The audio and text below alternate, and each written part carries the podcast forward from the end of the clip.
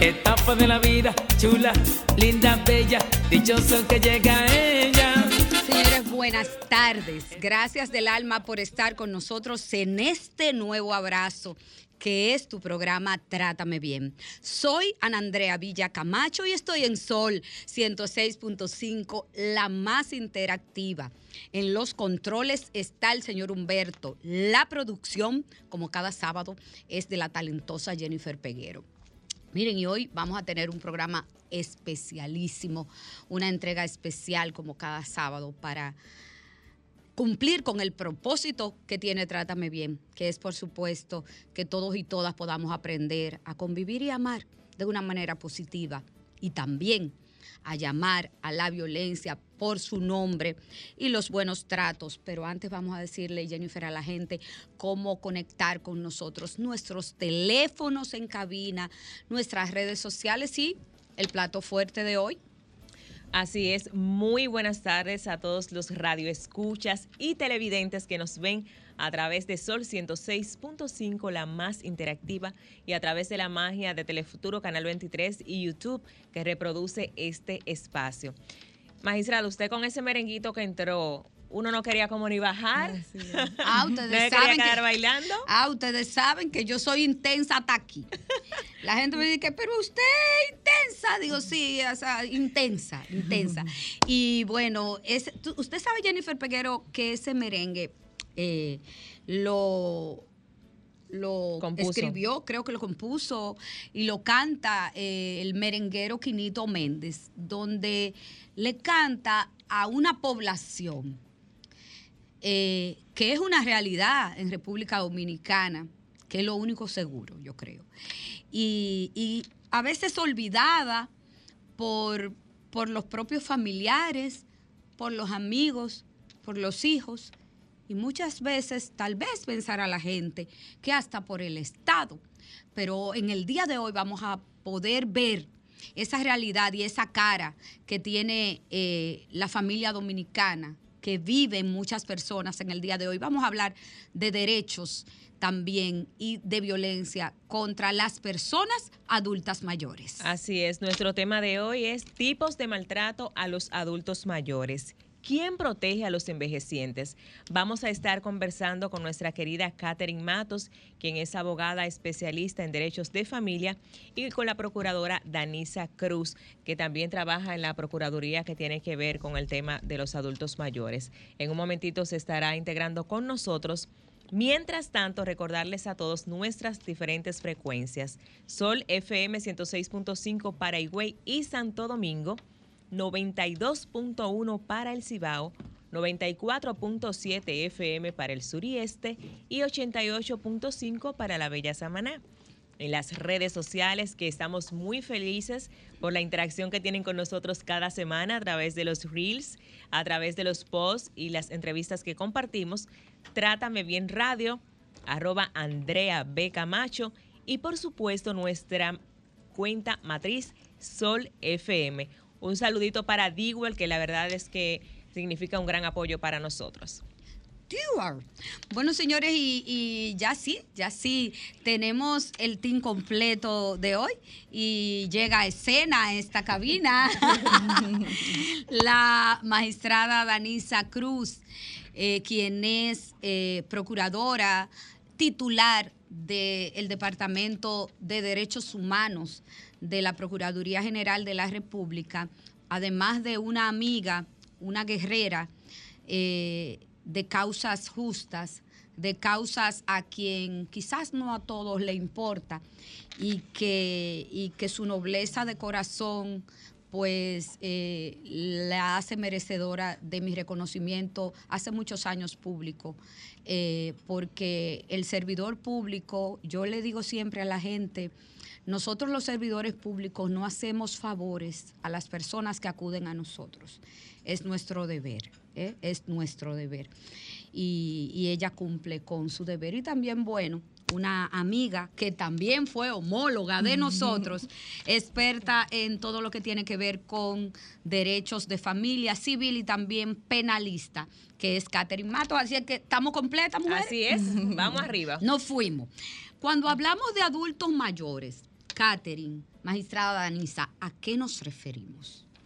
Bueno, primero buenos días y Buenas tardes. Buenas tardes. sí, yo estoy en el horario de la mañana. Ah, Nilka Castro le pasa lo no, mismo. cada Estamos igual. Bueno, buenas tardes y de verdad que siempre agradecida por esa responsabilidad social que tiene este programa de tocar temas eh, no tratados por muchos y de una manera tan profesional y tan responsable.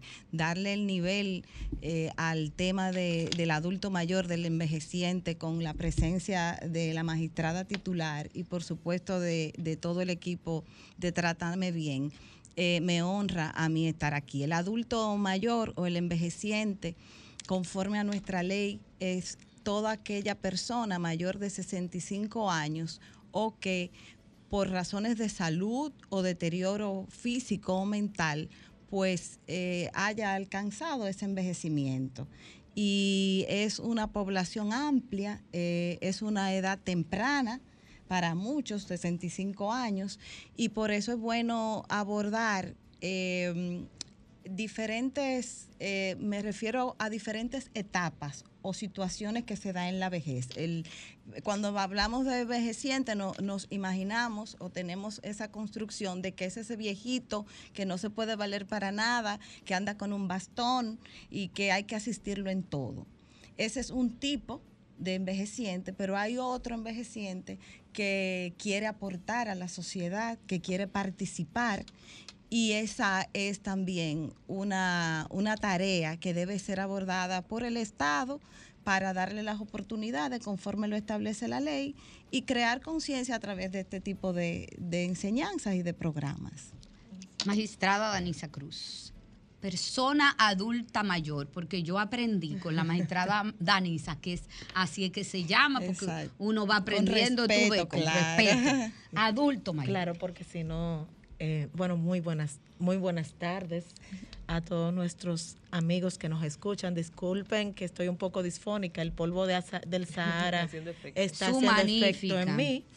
Eh, pero nada, aquí estamos eh, con nuestro compromiso, con nuestra amiga y con ustedes de poder llevarles un poquito de conocimiento de lo que nosotros hemos venido trabajando durante muchos años en materia de protección y de, sobre todo, de persecución a hechos violentos en contra de las personas adultas mayores. Justamente de- decía la magistrada Ana Andrea que le decimos adultos mayores porque decir envejeciente es eh, discriminatorio y porque al final el envejecimiento es un proceso en el cual nos encontramos todos. Todos somos envejecientes. Ahora, cuando llegamos a, como dijo la magistrada, todavía Ex- yo le digo magistrada, porque Toda- yo creo que el título ah, realmente a uno no se le quita, como los sí. embajadores, los presidentes, Gracias, que no se le quite el título. Eh, la ley 352-98 y su reglamento de aplicación establece que son todas aquellas personas que pasan de 65 años. Pero en mi, en mi experiencia hemos tenido personas con menos de 65 años que su proceso de envejecimiento ha permitido que nosotros como institución le tengamos que dar el apoyo. Porque el proceso, cuando llegan a un estado de envejecimiento, ya sea porque se encuentran con una demencia senil, eh, ya sea porque han sufrido enfermedades eh, catastróficas, que, ha- que le ha, lo ha puesto en condiciones, como usted dijo, como un viejito que anda con bastón, pues no necesariamente hay que tener 65 Nada. años para nosotros llegar a esa, a ese, a esa etapa o a esa condición. Ok, entonces, magistrada Vanessa, el adulto mayor tiene una ley en República Dominicana, en RD, que la protege. Eso es lo que usted está queriendo decir, claro. Atención, país. la cual efectivamente data del año 98. También nosotros somos signatarios de acuerdos internacionales que protegen al adulto mayor, como la Convención de Naciones Unidas para la protección del adulto mayor, además de los objetivos de, de desarrollo sostenible que tienen acápites en específico para la protección de nuestros adultos mayores. Dentro del ODS 5 y 16 se habla también de la protección al adulto mayor. O sea que el Estado tiene una responsabilidad nacional e internacional de la protección de los derechos fundamentales, derechos humanos, como mejor usted conoce, de las personas adultas mayores. Así es, de hecho, en la Constitución se habla de la protección a, nuestros a nuestros adultos mayores. No solamente la ley, sino también la Constitución. O sea que constitucionalmente hay una protección a sus derechos fundamentales y el Estado estamos para garantizar esos derechos. Esos derechos, Catherine y magistrada Danisa, son vulnerados en la República Dominicana, los derechos en la vida real son vulnerados, los derechos, hay negación de derechos y hay vulneración de derechos humanos contra las personas eh, adultas mayores en RD.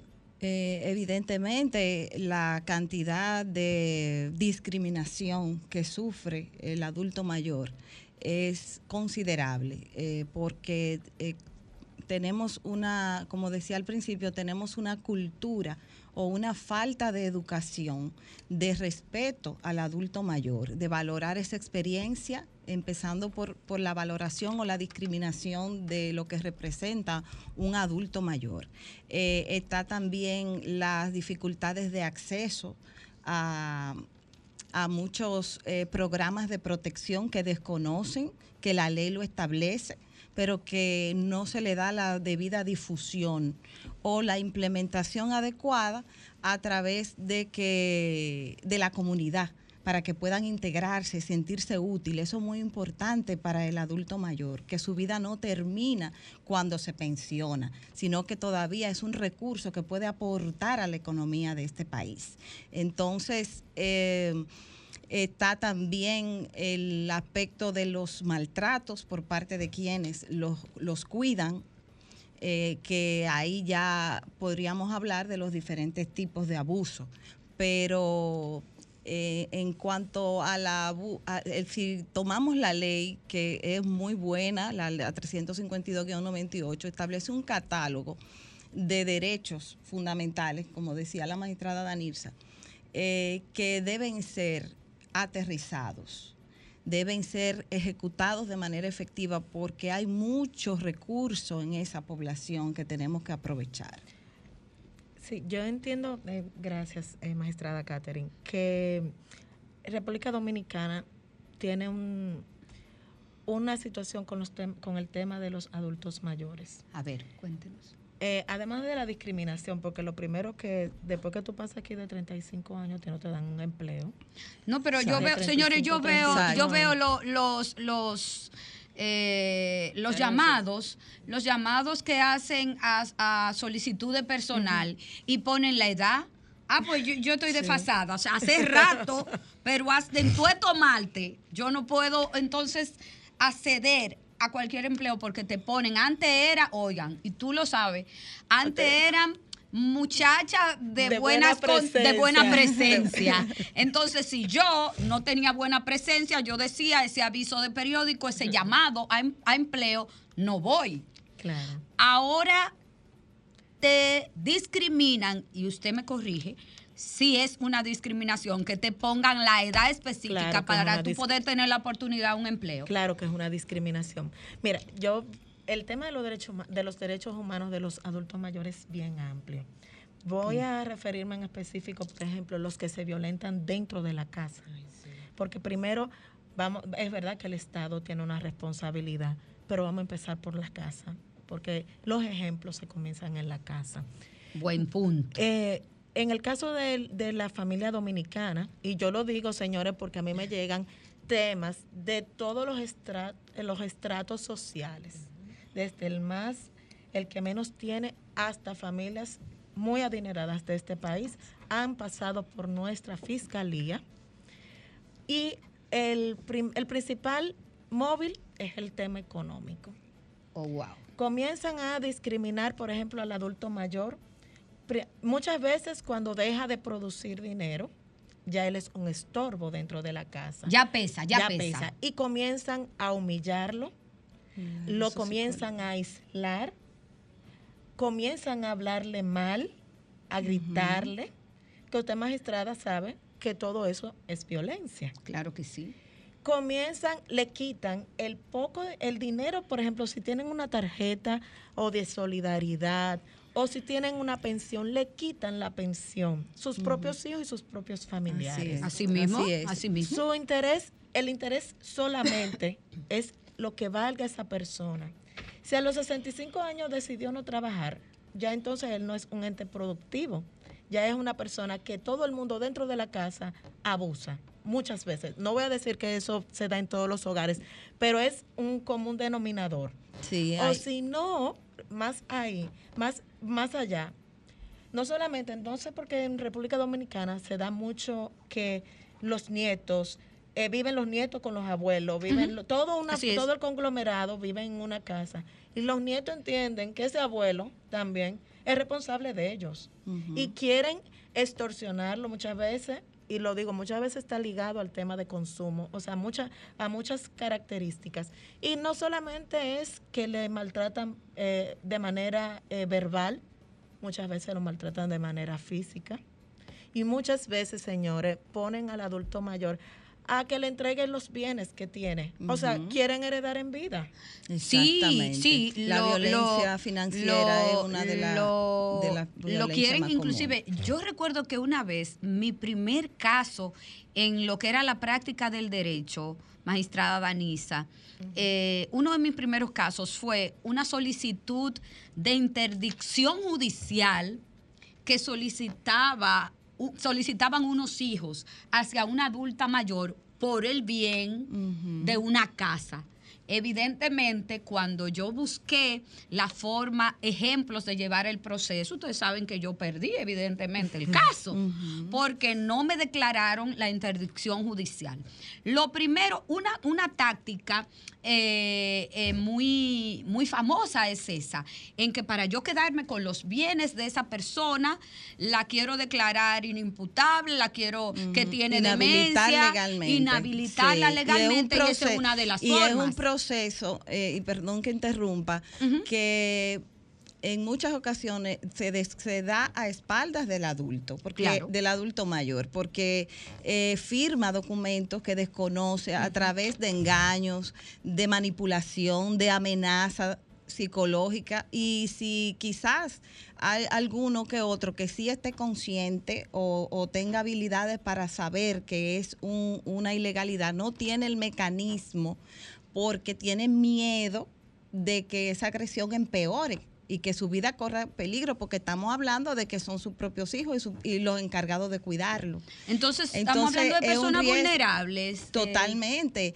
Y, eh, y sobre todo que ya cuando viene a, a descubrirse que fue una estafa, un fraude, pues ya está todo civilmente protegido. Y es muy difícil, eh, y, y ustedes lo saben, eh, deshacer un proceso donde aparece la firma, la entrega voluntaria, todo aquel proceso legal para transferir una propiedad cuando lo que oculta eso es una violencia y una manipulación que pone en riesgo la vida de esa persona. Entonces, hay una serie de, de alertas que deberían activarse tanto en, en la materia, en los tribunales, cuando se reciben este tipo de solicitudes que involucren personas adultos mayores, como en las entidades financieras que reciban poderes de representación, eh, tarjeta de crédito eh, de, para, para uso eh, doble, eh, con dobles, bueno, es una serie de solicitudes que pueden, eh, da- deben dar una alerta, porque eh, aunque son situaciones, ahí llega la confusión en aspectos civiles, ahí se confunde con el patrimonio, pero es una violencia en la mayoría de los casos, como explicaba la magistrada, que no se detecta ni que puede ser fácilmente denunciada porque se encubre muy bien. y, y incluso a espalda de otros herederos que podrían heredar esa persona, de otros, de- puede afectar mucha, a toda Se la da, familia. Se da. Bueno, eso es lo que yo veo a diario. De verdad que sí, que Un bestseller se Eh, pudiera no, escribir. sobre eso, cosas que son inexplicables, inaludibles, que pasan con Y- el tema de los y- adultos mayores. Y yo lo asocio mucho, y cada vez que me llevan al tema de violencia de género. De hecho, tengo eh, muchas veces los adultos mayores que son muy vulnerables entran en un mismo ciclo de que, que hacen, por ejemplo, las mujeres cuando son maltratadas. Lo primero es que no quieren denunciar. Porque, eh, y me ha pasado que eh, yo, nosotros nos enteramos porque alguien denuncia o en línea vida o nos llama un vecino que la- el hijo está maltratando a la adulta mayor.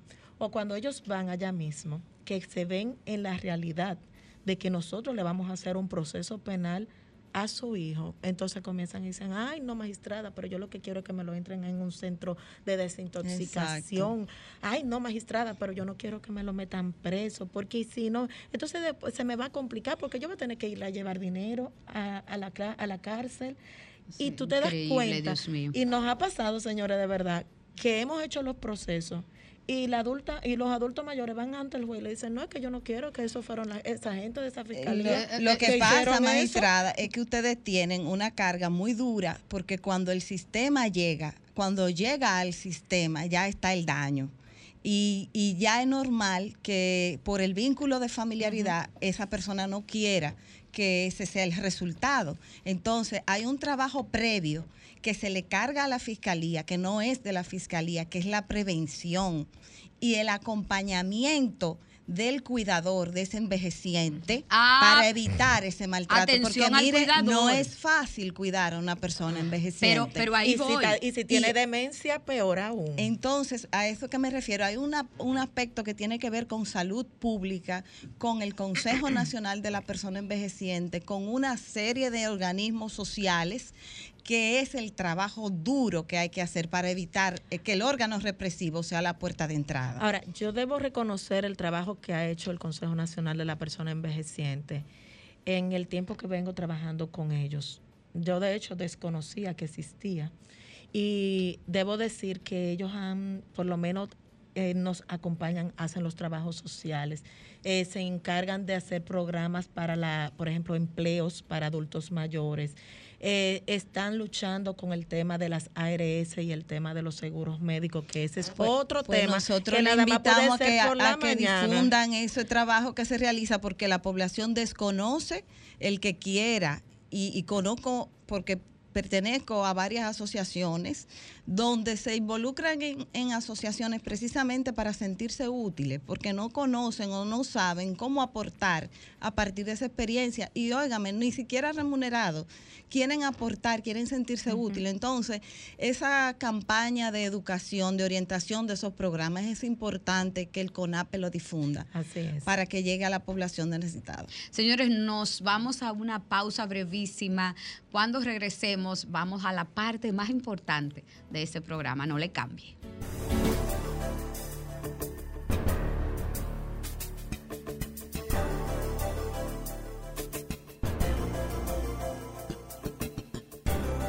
Trátame bien. Trátame bien. Trátame bien.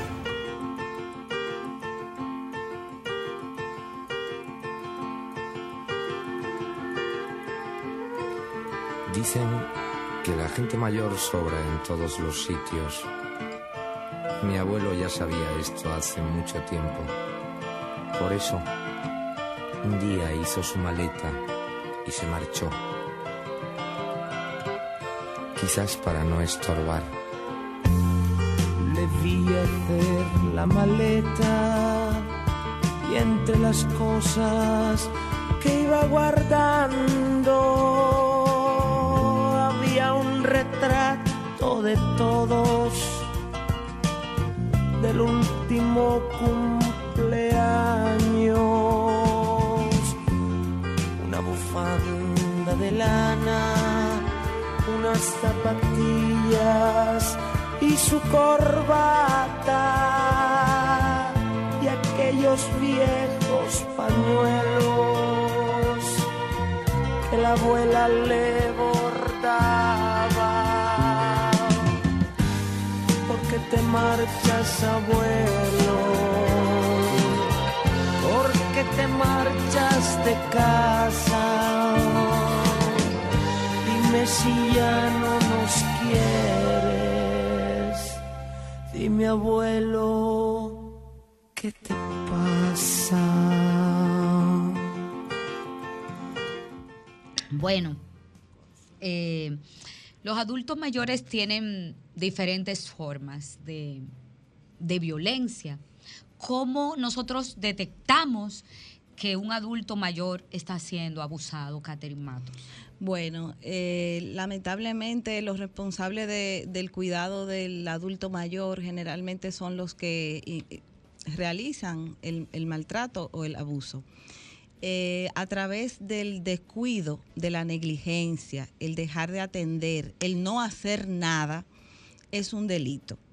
Y lleva la responsabilidad de que usted, si está a cargo de un adulto mayor, tiene que suministrarle los medicamentos en los horarios que le corresponden, eh, su higiene, eh, que, que, no, que no vaya a subi- sufrir algún accidente doméstico por realizar labores que no están de acorde a su edad o a su habilidad, como el cuidar los nietos. Entonces, la mayoría de, de los abusos eh, van al médico. Esa es la puerta de entrada, porque tienen, sufren algún accidente y, y tienen que llevarlo al, al médico. Pero solamente se limita a que, a que lo trajeron a una emergencia. Pero detrás de ahí hay que investigar bajo qué circunstancias. Y esa podría ser una forma de detección de abuso, de Y- maltrato físico y de negligencia. ¿Y los cuidadores? ¿Y Eh, los cuidadores, Danisa Cruz? Bueno, primero vamos a terminar con violencia. Sí, pero ¿por qué me metí a los cuidadores? Porque hay mucha violencia que se da en, a los adultos mayores por parte de los cuidadores. Así O sea, le hablan mal, lo tratan mal, no le dan la medicina a su tiempo o lo sobremedican para que ese adulto mayor se esté quieto, lo anestesian. Y, y- y quizás eh, no nos damos cuenta de, de la forma. Hay, señores, hay que tener mucho cuidado y mucha vigilancia a quien usted contrata para que pueda cuidar de un adulto mayor. Pero antes, Danisa Cruz, me fui a la calle. Hola. muy bien. Buenas. Buena, ¿Cómo estás? bien. Mire, yo tengo 76 años, estoy inválido.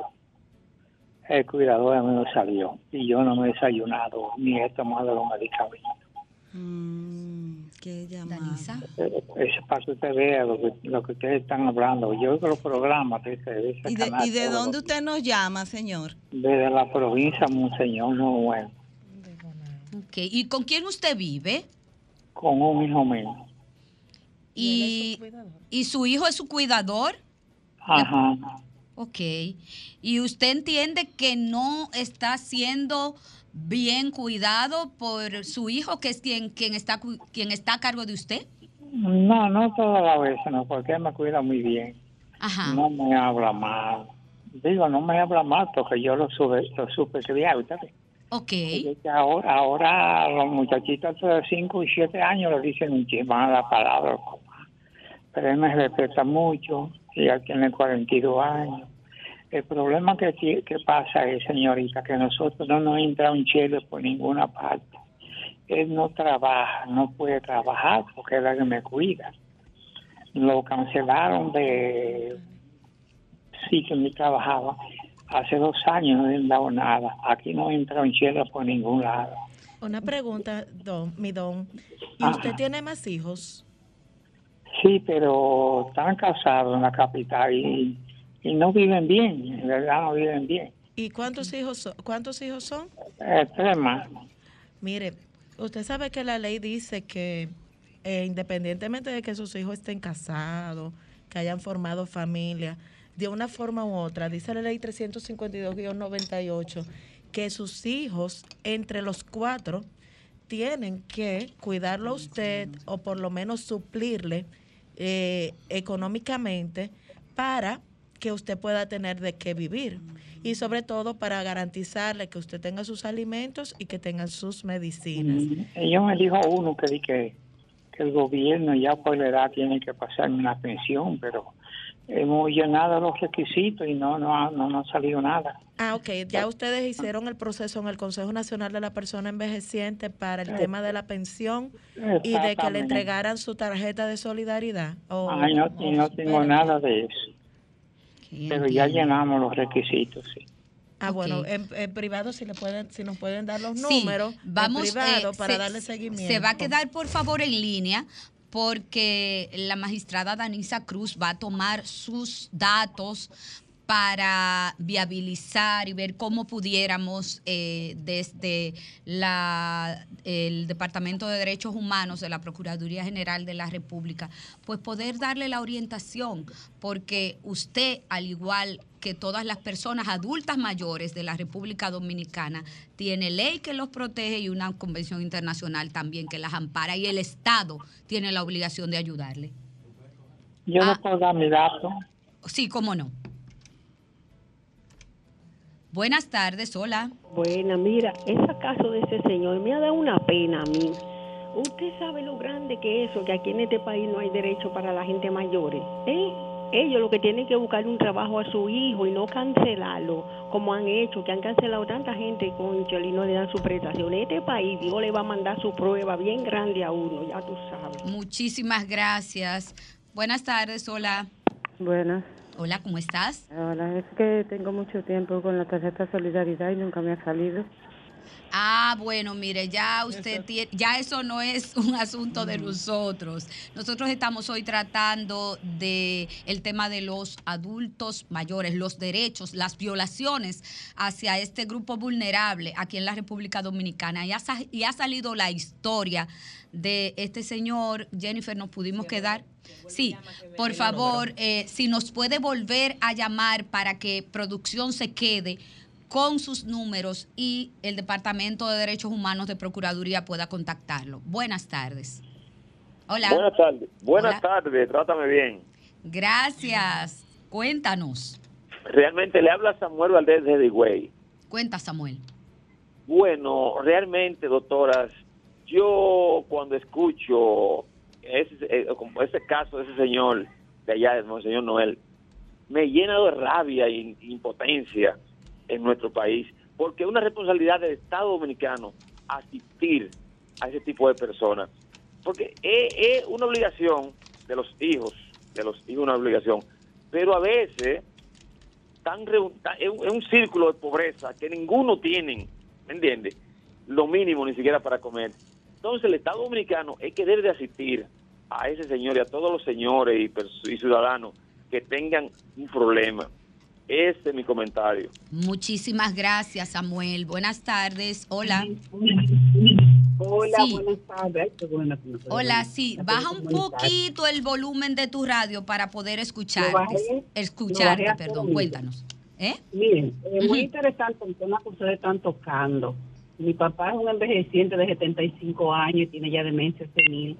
Y nosotras somos cuatro. Y realmente de los hijos, ay, pueden haber ocho y uno o dos responden. Pero qué bueno es. Soy de las personas que no me gusta dejarle todo al Estado. Pero eh, realmente hay una deficiencia de, de asilos y de casas que puedan cuidar a las personas envejecientes. Y no es que nos los den gratis, sino con más facilidades y que sean más viable. Aquí hay muy pocos asilos. Yo intenté buscarle una casa de cuidado a mi papá, pero yo- nosotros no pudimos pagar lo que nos piden. Eh, realmente el- hay un proyecto muy bueno en el Congreso y el senador de San Pedro, no me acuerdo cómo se llama ahora mismo, tiene mucha mucho interés en que este proyecto se lleve a cabo y es realmente eh, está dirigido a las personas que menos tienen, porque muchos tienen para pagar 80 y 60 mil pesos mensual para que le cuiden a sus envejecientes, pero muchos no tenemos. Y realmente Exacto. ahí es que el Estado debe de abocarse a que hayan casas que, que quizás no tiene que ser gratis para que toda la carga no sea para el Estado, pero sí que tenga más viabilidad para que nosotros, que a veces queremos estar más al pendiente y darle más a nuestros padres, pero lamentablemente no podemos. Pero si nos ayudan con los cuidados, por lo menos de enfermeras y de personas que están preparadas para eso, ya nosotros las cargas se nos vuelve más fácil, más ligera. Perdón, muchísimas gracias. Tomo otra llamada. Buenas. Bueno, soy yo la que llamé, porque mire, el niño tenía la ayuda con mi papá y entonces, después que mi papá se fue, ahora no, uno no tiene nada, entonces el niño no, no tiene la ayuda de la escuela. Entonces yo, me dijeron que le llevara los datos de, de la data de, de, de defunción y, y tengo muchísimos años y nada de salirme y el niño lo necesita porque mire, el niño, el papá ni la mamá se saben de ellos y yo estoy a cargo de ellos. Sí, entiendo, pero este no es el tema específico de hoy porque estamos hablando de las personas adultas mayores. Perdón. Buenos días, buenas tardes. Hola. Buenas. Sí, cuéntanos. Un señor de la provincia, Monseñor Noé, que le. Ay, qué bueno que usted nos llamó. Por favor, ¿nos puede dar su número de contacto para nosotros poder asistirle? Sí, mi nombre es José María Vargas Márquez. José María Vargas. Vargas Márquez. Vargas Matos Marte. Marte. Sí, su número de contacto, señor José. 809 Ajá, 669 669 8002. 8002. 02. Gracias, señor José. Los Yo- yo lo vivo- abrazamos desde aquí, ¿sí? Sí, ah, bueno, sí, pues yo vivo aquí frente a los chinos, en la provincia de Monseñor Noel. Qué En el lindo. barrio San Isidro. Qué lindo. Pues eh, quédese hasta el final, señor José. Quédese hasta el final, que es importante las informaciones que falta para usted y para muchas personas que nos están escuchando. Señores, nos vamos brevísimo a comerciales, no le cambien.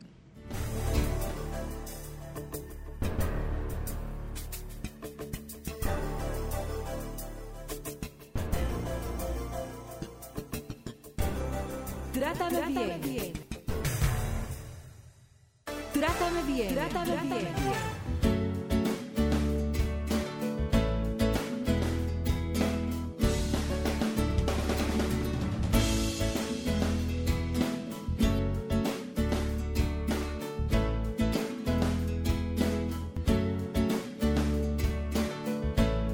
Señores, de nuevo aquí hablamos de formas de violencia y de derechos humanos de las personas adultas mayor. Y tenemos a la magistrada Danisa Cruz, procuradora de Derechos Humanos de Procuraduría General de la República. Y nos quedamos con varias inquietudes de nuestros oyentes, magistrada Danisa, que vamos a responder en este instante. Así Dele es. para allá. Bueno, eh, sí, eh, muchísimas gracias, magistrada. Eh, me quedé con el tema de las de los cuidadores y la institucionalización de los adultos mayores. Nosotros, por lo menos, eh, lo que es la visión del Estado es que nuestros adultos mayores, si tienen familia, no sean institucionalizados. Porque uno de los derechos que tienen los, los adultos mayores es a convivir con su familia, a compartir con sus nietos y con los familiares. Institucionalizarlo lo aísla, lo saca del entorno familiar y muchas veces lo que hace es que la persona eh, puede incluso enfermarse psicológicamente, psiquiátricamente y obviamente partir a, los brazos del Señor antes de tiempo. Por eso es que tal vez cuando las personas han acudido al Consejo Nacional de la Persona Envejeciente a, solicitar asistencia en ese sentido, se hace un trabajo social para determinar si realmente esa persona puede estar institucionalizada o no. Porque si tiene familia que tiene condiciones que pueda tenerlo, nosotros somos pro familia y no pro institucionalización. Eh, sí hay eh, centros que son eh, del, de- que son del Estado, que son de salud pública o que tienen una subvención del Estado, pero en esos nosotros tratamos de llevar a las personas que nosotros hemos identificado que no tienen familiares. Por ejemplo, y voy a decir porque no se ha dicho, del año 2021 hacia acá, eh, que ha pasado por la mano de la, de la Fiscalía o del CONAPE, casos de abandono, tenemos 140. 140 personas que fueron abandonadas wow. o en hospitales o que, fue, o que estaban en calle o que fueron incluso que van y lo dejan allá mismo en el CONAPE. Personas que no tienen familia y realmente, eh, o que no hemos podido identificar sus familiares y es una cantidad alta, que esas son las personas que nosotros debemos de ubicar en los centros que tenemos ahora mismo disponibles. O sea, en CONAPE, si yo soy un adulto mayor o, o yo estoy escuchando el programa y tengo eh, un adulto mayor en mi casa y yo no tengo claro qué ofrece el Estado como protección a esa persona que es adulta mayor, y si soy adulto mayor y estoy escuchando, ¿qué, qué me da la ley? ¿Cuáles son las oportunidades que yo tengo? ¿Cómo me orientan? ¿Cómo yo sé cuáles son mis derechos? Entonces, ¿dónde yo voy, magistrada Anisa Cruz? Bueno. ¿O dónde llamo? Pueden llamar o al Consejo Nacional de la Persona Envejeciente a los números 809-688-4433 o dirigirse directamente allá, que está en la avenida, ay Dios mío. En Gascue, está en Gascue. Eh, número 4, detrás de Centu.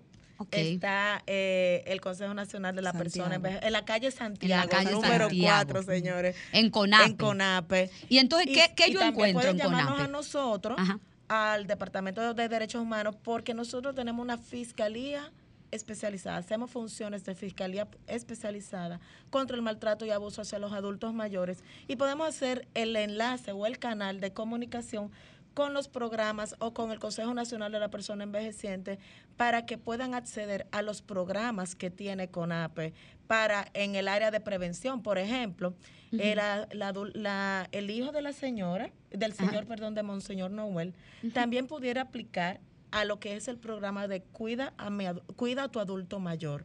Que es un programa que le da un, una- un, un salario por cuidar a su, a su envejeciente, A su adulto mayor. mayor, que realmente viene a ser a- eh, una ayuda para esos hijos que no tienen, no pueden salir de la casa porque están cuidando al adulto mayor. Entonces, una cosa, en CONAPE ya dijimos que está, eh, ya dimos la dirección y los teléfonos, pero también como el Departamento de Derechos Humanos de la Procuraduría es un canal de acceso a la justicia y a las oportunidades donde las personas conectan con la Dirección de Derechos Humanos. En la, bueno, realmente pueden Departamento. El, el Departamento de Derechos Humanos está ubicado en la Plaza Francesa, en, el, en la suite 224, en, aquí en Piantini.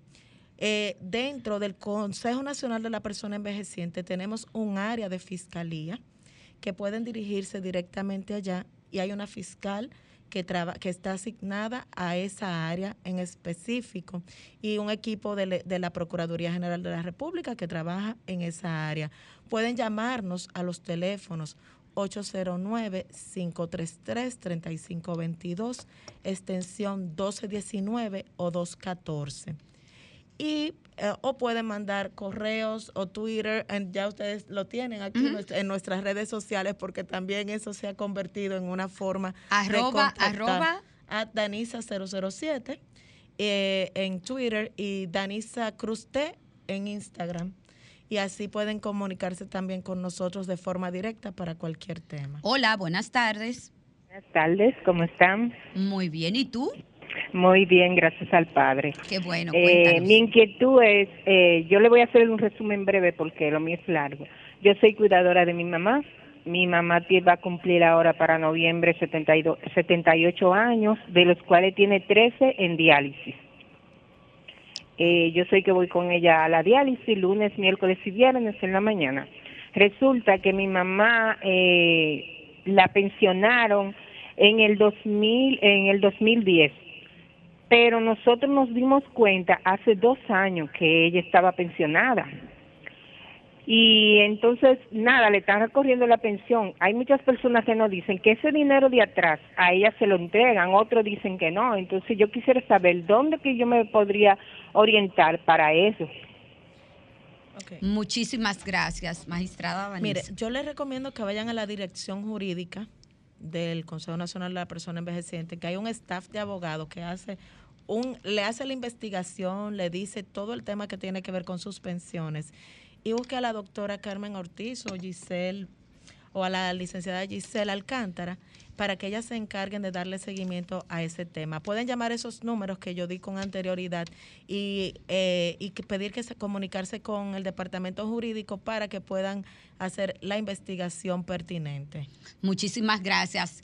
Catherine Matos, la persona que viola los derechos de una persona adulta mayor se queda igualita sin ninguna sanción, no le pasa nada, todo está bien. ¿Qué pasa ahí? Interesante. Te sabe Jennifer Peguero que yo no me iba a ir de este programa sin esa pregunta. Interesante la información y valiosísima la información de la magistrada Danirza, tanto como la pregunta suya, eh, porque la verdad eh, se desconoce y falta difusión de toda esa información que usted ha dado.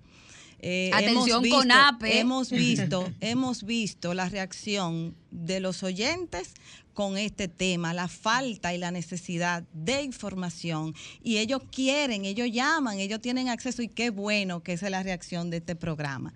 Con relación a su pregunta, mire, tenemos una dificultad y es que aunque el Código Penal sanciona la violencia, no tenemos de manera específica en la ley una responsabilidad del cuidado y que su negligencia sea sancionada. En el Código Penal se sanciona de manera ordinaria con, con, la violencia intrafamiliar o con cualquier acto de tortura o barbarie que pueda ocurrir como un delito común. Y desde mi perspectiva y desde muchos de los estudiosos en esa materia, entiende que por la vulnerabilidad del adulto mayor, pues debe ser un agravante y debe contar con una sanción para los responsables del cuidado, que son sus hijos y pero, sus familiares. Pero, Catherine, en lo que en el Congreso se resuelve ese tema, que dudo se resuelva en este tiempo.